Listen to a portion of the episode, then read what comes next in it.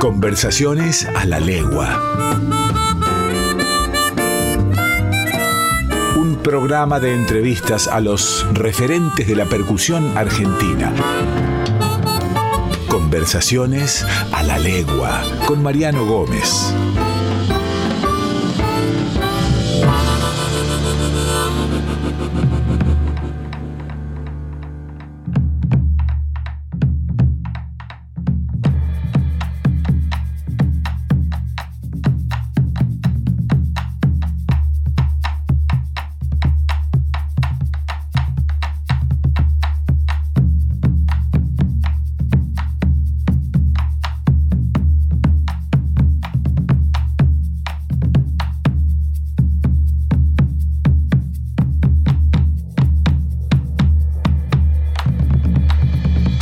Bienvenidos y bienvenidas a Conversaciones a la Legua, un lugar donde la música late, al igual que el parche de un bombo legüero. Hoy tenemos un encuentro lleno de sorpresas y de momentos emotivos, también de información, porque es un espacio en donde aprendemos y compartimos nuestros saberes. Vamos a comenzar con uno de esos momentos en nuestras palabras originarias. Palabras originarias. En el segmento de hoy vamos a hablar de la palabra familia, que en guaraní se dice ogaiwa, en quechua se dice aishu y en aymara se dice wilamasi.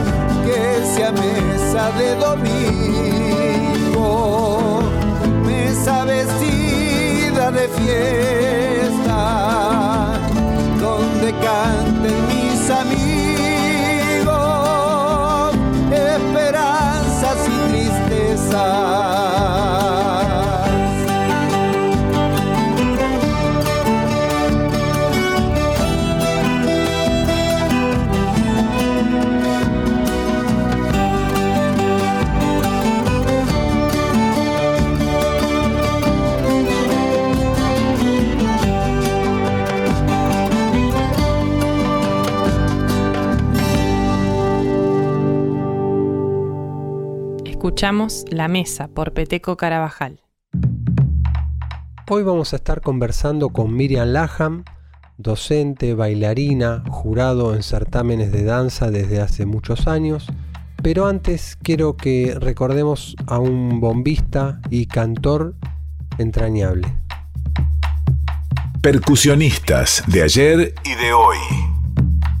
Quiero recordar a Pedro Nolasco Rueda, más conocido como Naco Rueda.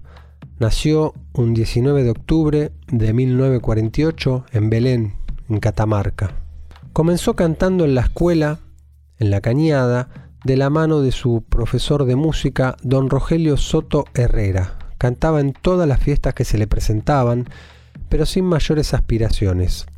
Luego hizo un conjunto para competir por un viaje a Cosquín, en el cual le ganaron a conjuntos muy importantes de la zona, aunque la ida a Cosquín ese año no se concretó.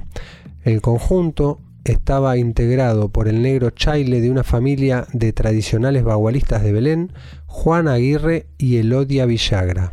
Tiempo después viajó a Comodoro Rivadavia en busca de trabajo, llegando incluso hasta Caleta Olivia.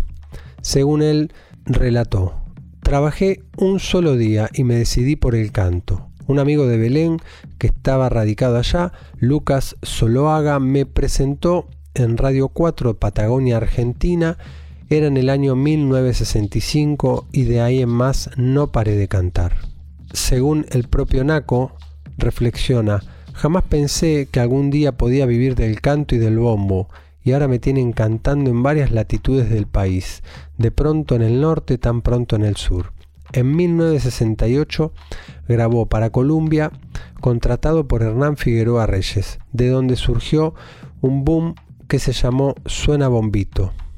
Luego de haber grabado varios discos como solista, Pedro Nolasco Rueda falleció en octubre de 1994 a la temprana edad de 46 años. Excelente cantor y bombista, sin duda una inspiración para todas las generaciones que vinieron por detrás.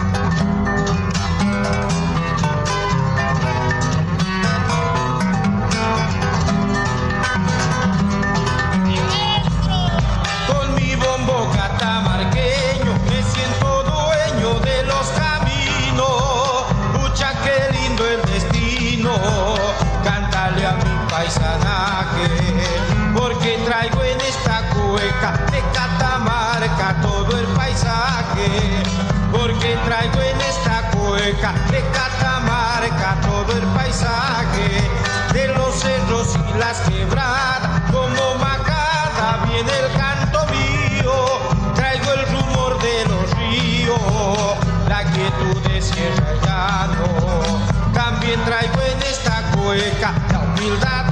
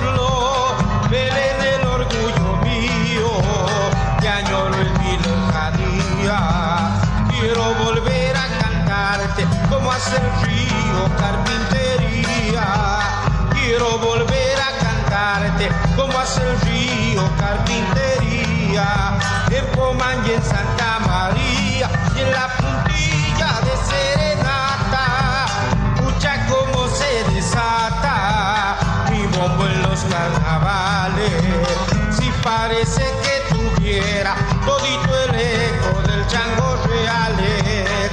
Suena bombito, catamarqueño. No te me olvides que soy tu dueño. Tumba, retumba, tumba mi bombo catamarqueño. Escuchamos Suena Bombito, interpretado por Naco Rueda. Recibimos a Miriam Laham, bailarina, docente, jurado de danza en varios certámenes del país desde hace muchos años, que nos va a venir a contar de la danza, de cómo se articula con la música y cómo esto enriquece al fenómeno folclórico que sabemos que está compuesto por varios aspectos, como ser el paisaje, el idioma, la comida. La idiosincrasia del folclore muestra las distintas caras de una cultura que día a día sigue sonando y sigue viéndose en todas nuestras provincias. Acá la tenemos a Miriam que nos va a venir a, a contar su, su experiencia, algunos orígenes sobre las danzas, para que podamos entender un poco más cómo se, cómo se articula con la música. Hola Mariano, muchas gracias por la invitación y bueno, espero que realmente sirva un poquito esto que vengo a contar acá para, para que sea más de utilidad para, especialmente para los músicos, que es un problema bastante importante para nosotros los bailarines con respecto a lo rítmico. Eh, a mí me parecía interesante quizás arrancar de mm, esto de lo que son nuestras danzas tradicionales. Eh, y para arrancar era como que, bueno, pensé en partir del gato. Eh, porque el gato tiene como una estructura o una forma más simple desde lo musical y del formato o estructura que se consideran los músicos. Y a partir de ahí, bueno, ir eh, recorriendo eh, esta danza especial como un fenómeno folclórico y todas sus variantes. Qué interesante el gato, porque es una, es una danza. ¿Le dicen danza madre, puede ser? ¿Y hay, hay variedades de gato en la Argentina? Sí, se la considera como una danza, como si fuera un disparador para el resto de las danzas, porque en realidad fue una de las primeras que llega eh, a nuestro territorio. Porque el tema real es que nuestras danzas no son originarias de acá, es decir, muchas vienen, ya vienen por el, las distintas corrientes que entran por el lado del Perú, entran o por el lado Bolivia o por el lado Chile, otras entran por el Río de la Plata. Quizá van tomando, van, eh, se va produciendo esta cuestión del proceso de hibridación, que se mezclan cuestiones que tienen que ver con lo coreográfico, eh, en algunas con lo rítmico, pero en realidad no es, de decir, no es puramente o nació puramente en nuestro territorio. El límite territorial lo pone el hombre, entonces el cultural no. Entonces ahí es donde está este ida y vuelta con respecto al, en este caso al gato. ¿Por qué? Porque el gato, por ejemplo, ya se baila en México, en Perú, se bailó y entra también en Chile. También después hay versiones en el Uruguay. No es que solamente se bailó acá. Sí hay además variantes territoriales en nuestro país. Claro, y de ese gato que nosotros recibimos eh, de descendencia europea, ¿cuáles fueron las que se desarrollaron en la Argentina y que viven en la actualidad? Eh, de esas danzas, en realidad, hoy por hoy, eh, si uno las considera desde el lado tradicional, en realidad no hay, no hay, no son vigentes. Es decir, tampoco son históricas. Eh, lo tradicional lo que marca es cuando llega a ser popular. Eh, la característica de la danza folclórica es que no tiene un coreógrafo, no tiene el nombre de un coreógrafo, no tiene un autor. Eso es lo que lo hace que es folclórico. Todo aquello que llega a través de la transmisión oral es lo que lo hace folclórico. Eh, y además tradicional, de acuerdo a las teorías, cuando el pueblo lo toma como propio o cuando pasa varias generaciones. Eso depende de los marcos teóricos que cada uno le quiera, le quiera dar. Eh, y como que históricamente o con muchos años tenemos a Raúl Cortázar con esta cuestión de marcar estas cuestiones generacionales, que tienen que pasar tres generaciones, que en este caso el gato se haya visto bailar en un lugar para considerarlo tradicional. O otra postura como Marta Blach, que simplemente dice que el, el pueblo lo toma como propio, no necesita tanto tiempo. Pero la realidad es que si hablamos del gato, el gato nace en 1800, llega más o menos a, a nuestro territorio, pero su tiempo de vigencia fue hasta los primeros años del siglo XXI. Claro. En realidad después continúa, pero porque continúa en espacios escénicos. Es decir, lo que lo hace un poquito que siga estando es... En recreaciones sería la palabra, sí, ¿no? Las recreaciones, en épocas de festivales, que bueno, por ahí se lo, también se lo bailan en distintas regiones. Pero después como disparador podría ser, ¿no? Porque en realidad, además del gato, también eh, tenía el nombre de Bailecitos de la Tierra. Ah, Miss Miss, ¿no? Puede También, ser que lo nombra gato Carlos Mish Vega. Mish, claro. Eh, entonces era como que, bueno, era, estaba dentro del conjunto de las primeras danzas que se toman y de ahí parten y después surgen las dif- diferentes variedades o variantes que tenemos. ¿Cuáles son esas variantes? Bueno, por un lado tenemos lo que sería el gato eh, y después las variantes eh, que tampoco tiene que ver tanto con un, tema de, de- de región. Eh, porque variantes tenemos o que salieron de ese formato, en realidad tenés el, o existe el gato cuyano, el gato porteño, eh, el gato bonaerense, el gato encadenado, el gato polqueado, eh, que digamos son como los, los, los grandes disparadores. Un montón. Escuchemos. Vamos a escuchar un poquito el, el gato cuyano, a ver cómo suena. Pablo Villarroel reciba, Chivo Hernández, Negro Albano, que viva Cuadro Venega y la costa el Toledano. Vamos con la primera.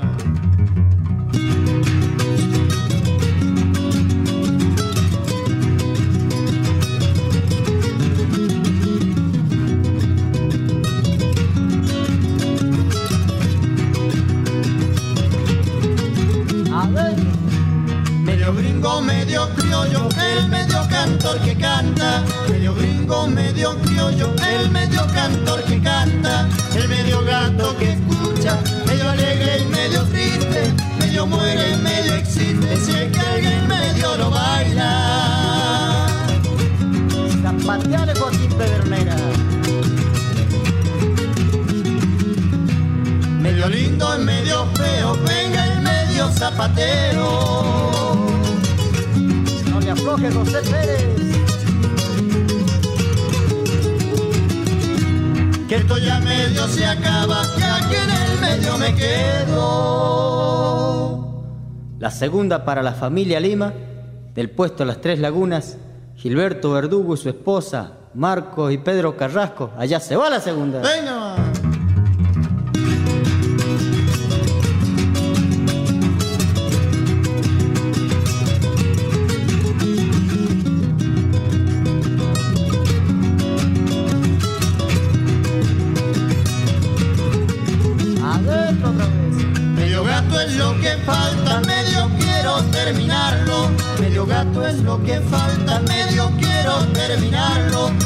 Llega el medio trago, el medio amigo sincero, medio lerdo viene el medio sordo el bastonero.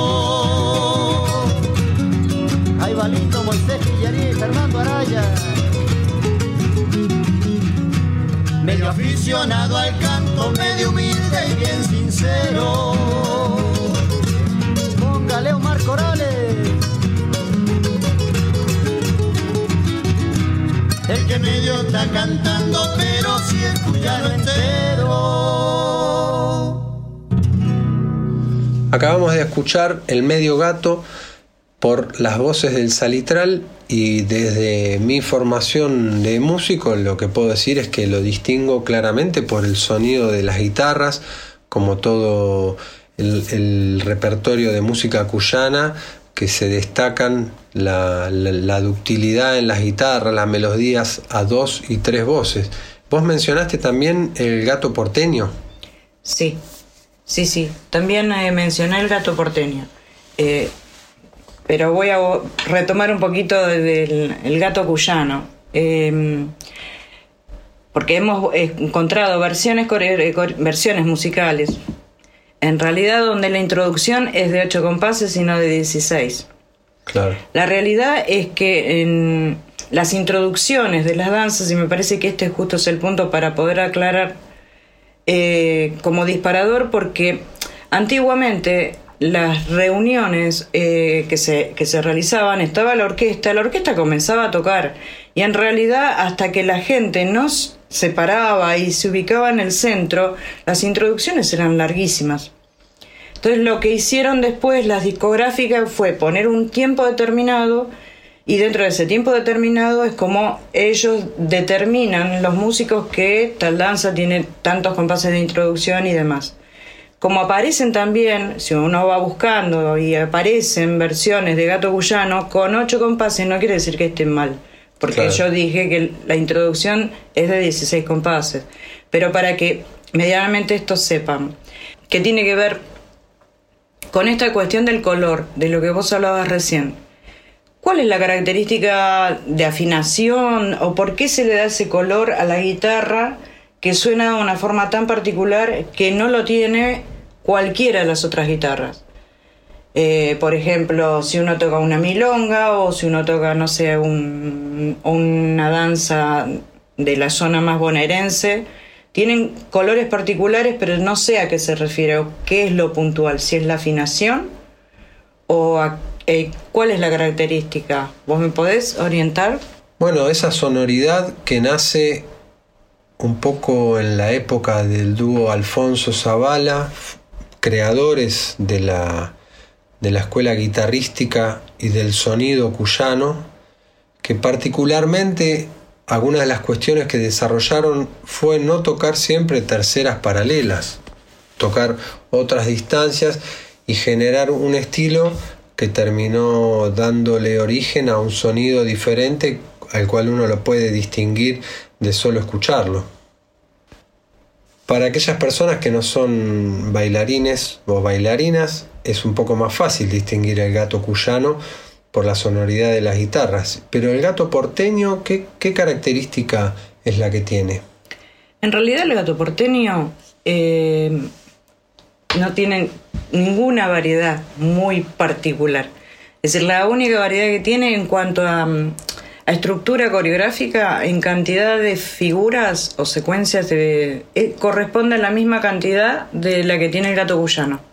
Una de las formas de bailar es, si en el gato cuyano en, en su momento se hace giro y contragiro, el gato porteño lo que permite es, después de la introducción, comienza con un giro sigue la coreografía después como si fuera del gato, eh, digamos, tipo, lo que se considera el gato tipo.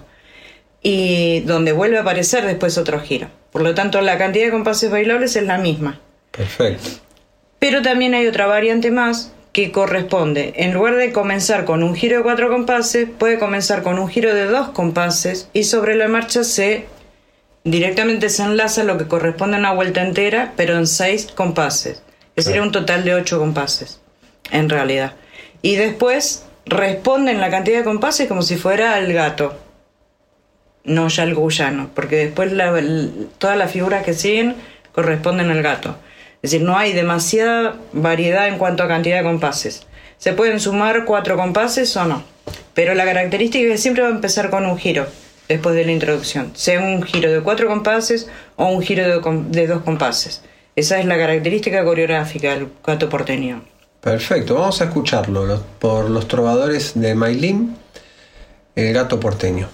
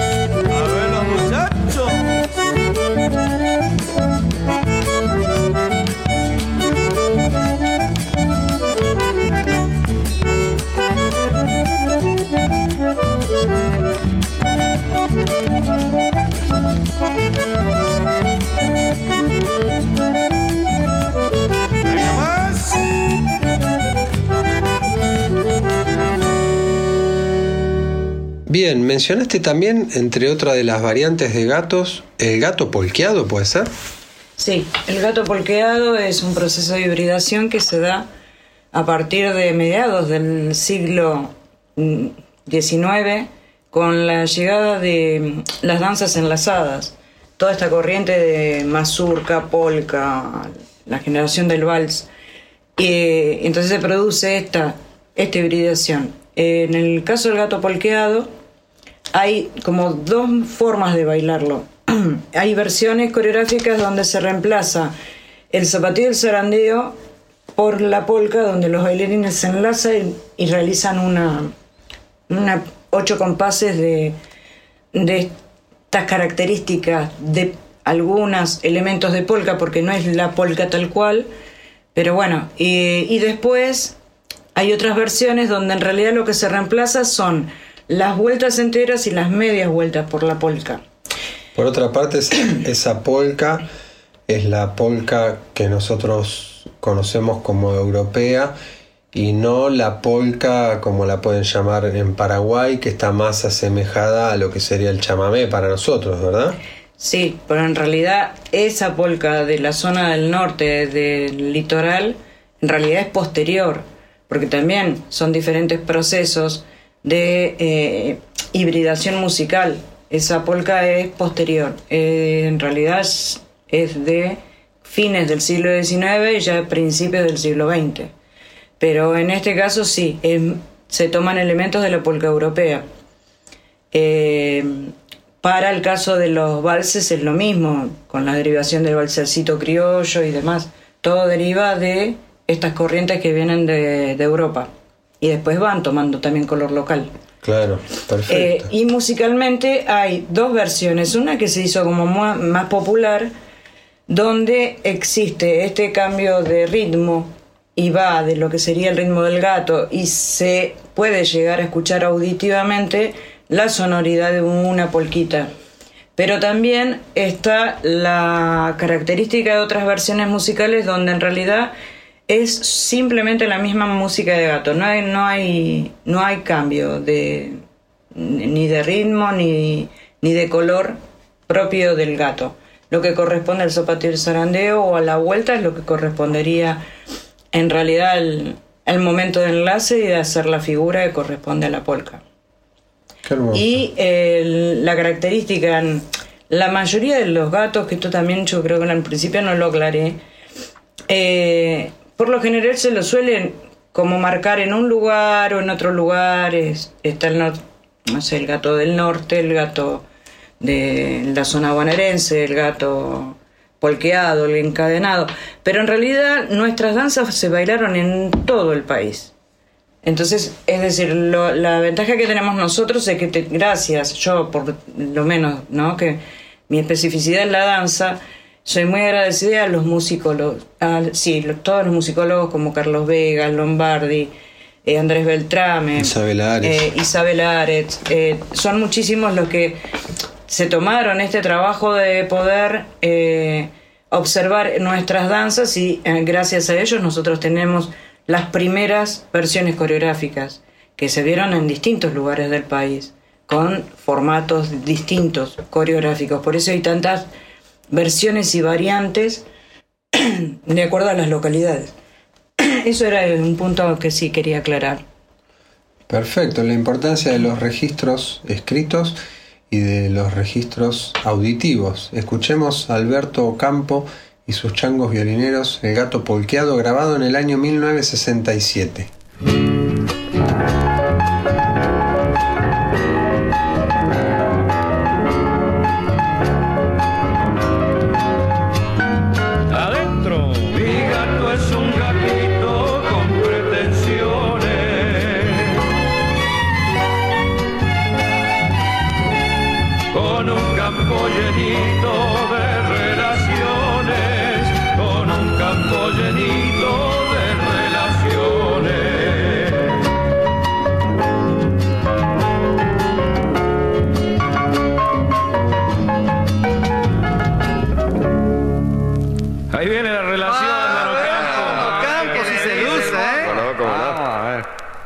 De ojazos negros, de franqueza campechana, dígame, por su ranchito podría pasar mañana. ¿Qué me dicen del gato tan presumido? Mateo.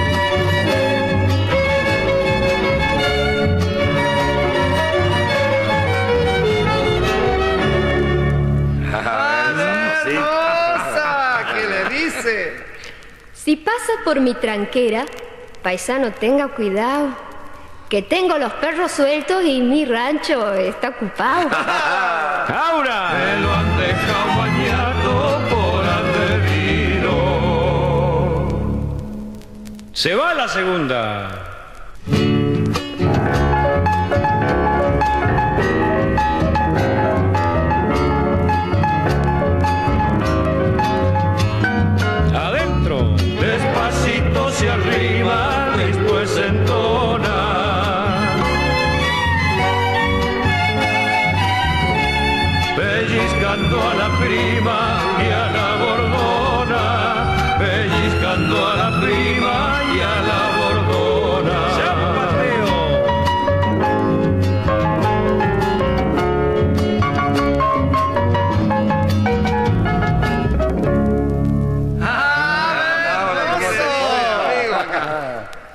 Anda por andar haciendo, chinita, por este pago?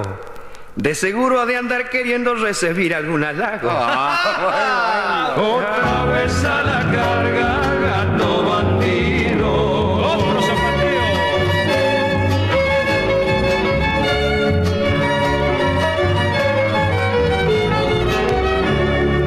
A ver, ¿qué le parece la moza? Manoseo como trevejo, ni te encuentro si te busco. Anda, cara de perro viejo, no te andé haciendo el cu. Demasiado cola larga para. Miriam, hasta acá puede ser un poco más fácil para nosotros los músicos, las músicas, identificar un gato cuyano y un polqueado del resto de los gatos, pero hay variantes que son muy difíciles para interpretar, distinguir desde la música. Eh, vos nombraste el gato encadenado, el gato con relaciones y el gato riojano.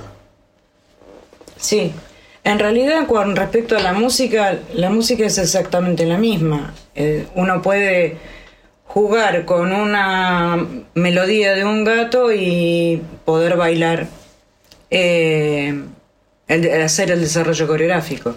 Si bien hay, por ejemplo, como una versión propia en el caso del gato riojano, también el del gato bonaerense, con características que tiene que ver con la orquestación, porque tiene que ver con lo regional. El bonaerense en realidad se va a caracterizar siempre con esta cuestión de la guitarra, hasta fines del siglo XIX, donde sí ya empieza a aparecer un poquito más el piano. Pero la característica de toda la provincia de Buenos Aires en cuanto a, lo instrumental es la guitarra. Y después va tomando color y va apareciendo el violín y va apareciendo el bandoneón a medida que se va hacia el norte. Entonces son esas características. Después las características, eh, las diferencias son coreográficas. El encadenado, la característica es que se baila de dos parejas sí o sí porque es necesario hacer una cadena, sean las vueltas enteras o en el reemplazo del zapateo y el zarandeo. Esa es la, la diferencia. Hay muchos de los, los gatos en realidad se pueden bailar de pareja suelta e independiente, se puede bailar de a dos parejas, también de manera suelta o en este caso interrelacionada por si sí o sí necesito interrelacionar con otra pareja por el tema de la cadena. Eh, y después toma como una estructura diferente en lo coreográfico el bonaerense, pero porque comienza y con un giro y vas con un desarrollo de dos esquinas, por ejemplo.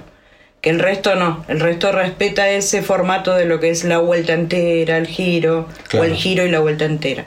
Pero después en cuanto a lo que es la parte musical es lo mismo. Y el gato con relaciones, la diferencia es que siempre va a haber un corte.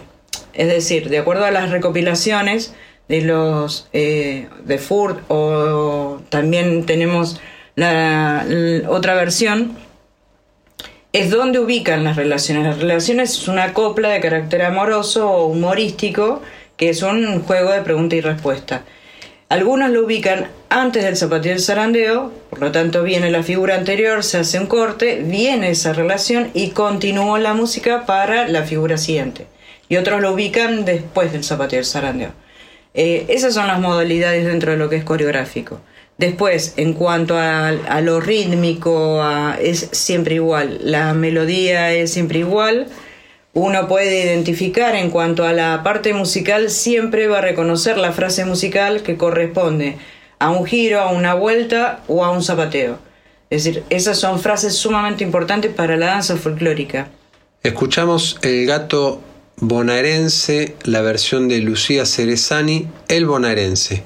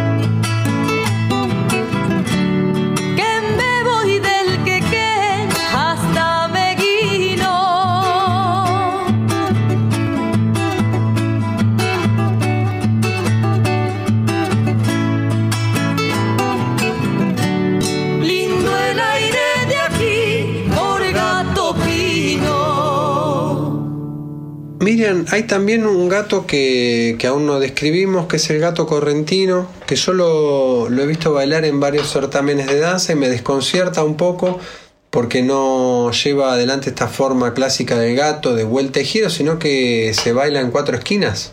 Sí, en la estructura coreográfica es totalmente diferente y de hecho el, el ritmo de gato no es el ritmo de gato de lo que uno normalmente acostumbra a escuchar en el, el primer formato coreográfico de gato y todas sus variantes. Eh, según al- algunos musicólogos consideran que tiene como un formato más similar en lo musical a lo que es el triunfo y desde lo coreográfico lo mismo, pues es una danza de esquina. Eh, y mantiene como el formato de eh, lo que es una esquina de balanceo o una, una esquina de medio giro. Tiene otra estructura totalmente diferente. Se considera que sí que se la vio bailar en, la provincia de Corrientes y que fue hacia el norte, en realidad. No, como que hubo dos líneas que fueron para el norte y otra que llega a Buenos Aires. Pero en realidad no es que tomó una gran popularidad, no es como si hablamos del gato.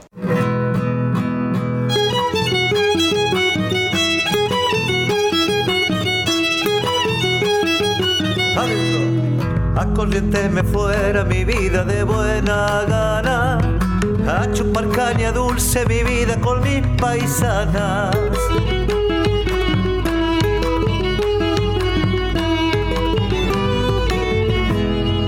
Unos ponen la hierba mi vida y otro el azúcar. Uno se va en el mate mi vida y otros lo chupan.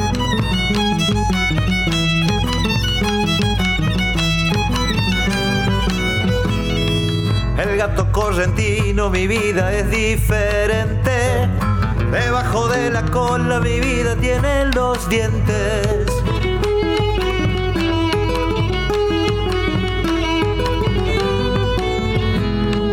Cuando pasó la valle mi vida por el camino, Este gato lo hicieron mi vida los correntinos.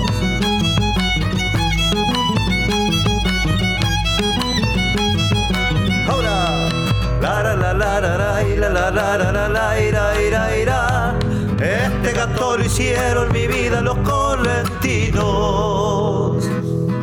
Vamos con la segunda.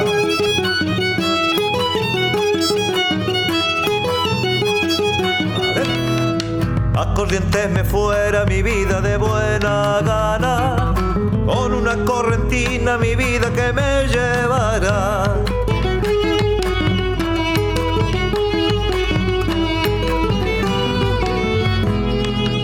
Mi pago me llaman mi vida el inocente, por gustarme las guainas mi vida de 15 a 20.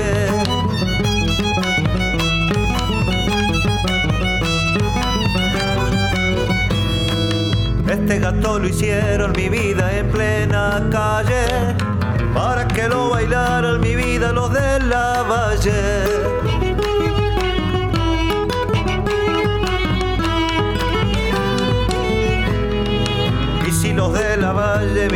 Otra vez volvieran, no buscaría otro gato mi vida que los corriera.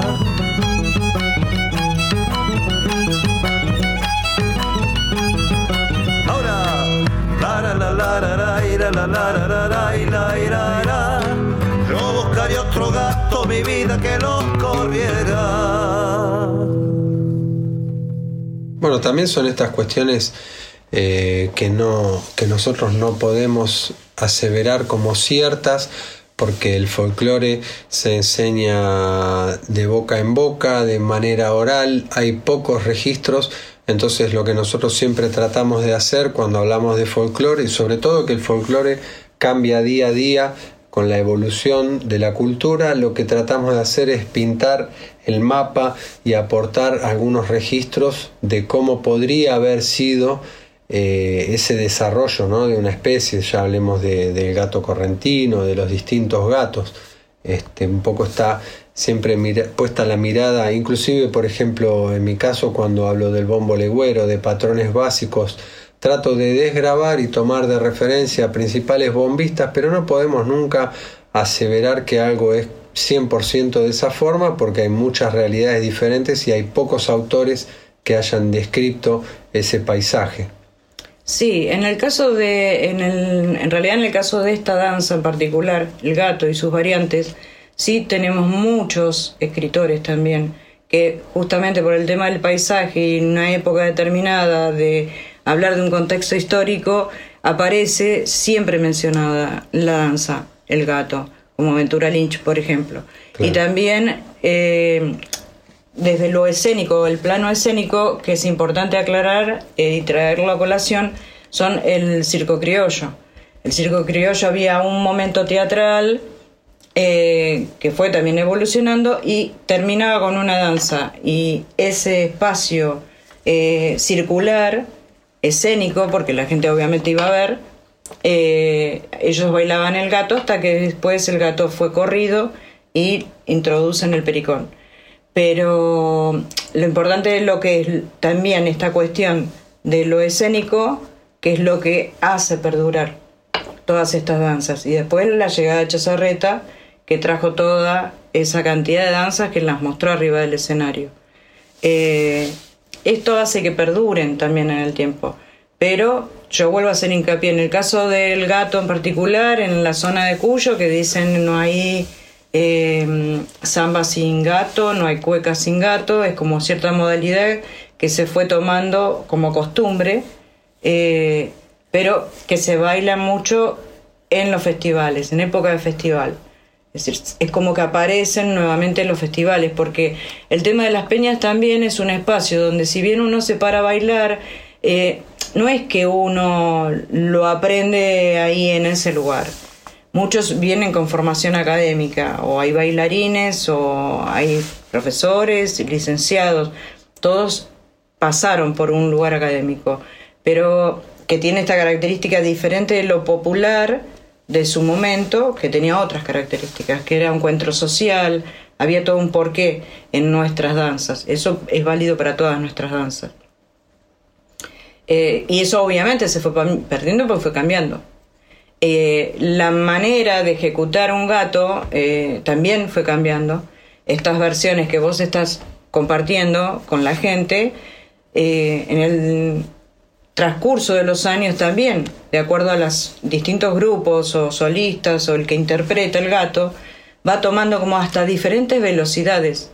Claro. Y son como especie de moda de época, pero que en el caso de los bailarines a nosotros sí en lo particular nos gusta porque eh, podemos jugar con esta cuestión constante en lo en del cambio de dinámica.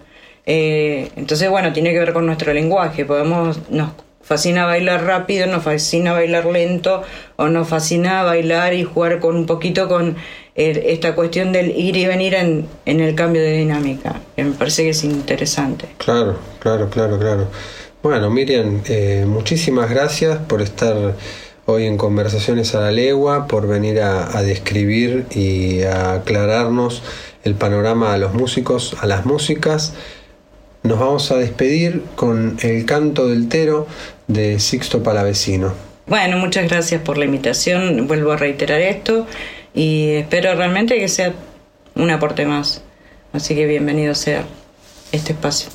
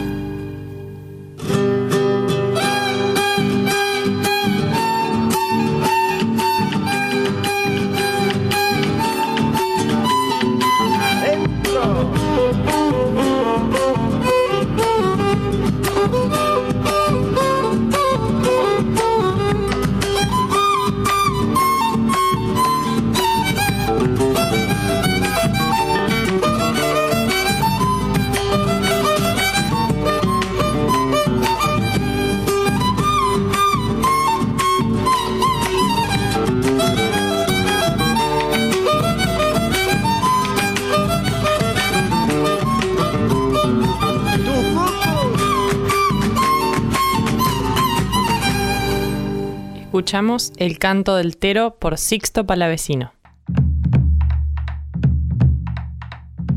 Habiendo hecho un repaso del origen y el transcurso, el desarrollo de nuestras especies folclóricas como el gato y todas sus variantes, me parece un buen momento para presentar este nuevo segmento que se llama Banda Emergente, en donde podemos escuchar versiones contemporáneas y con un lenguaje actual.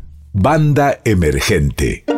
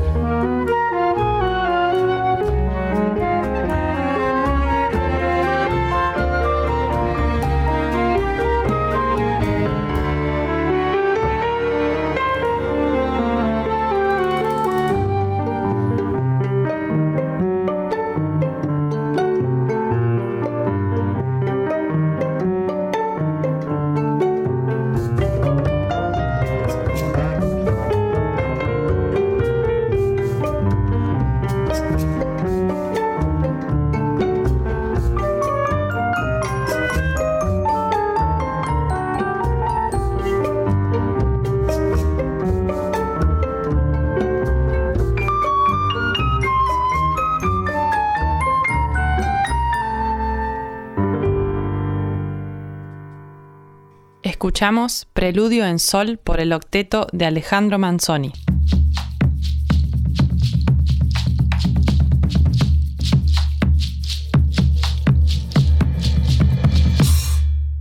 Muchas gracias por acompañarnos durante esta hora. Nos reencontramos la semana que viene en Conversaciones a la Legua.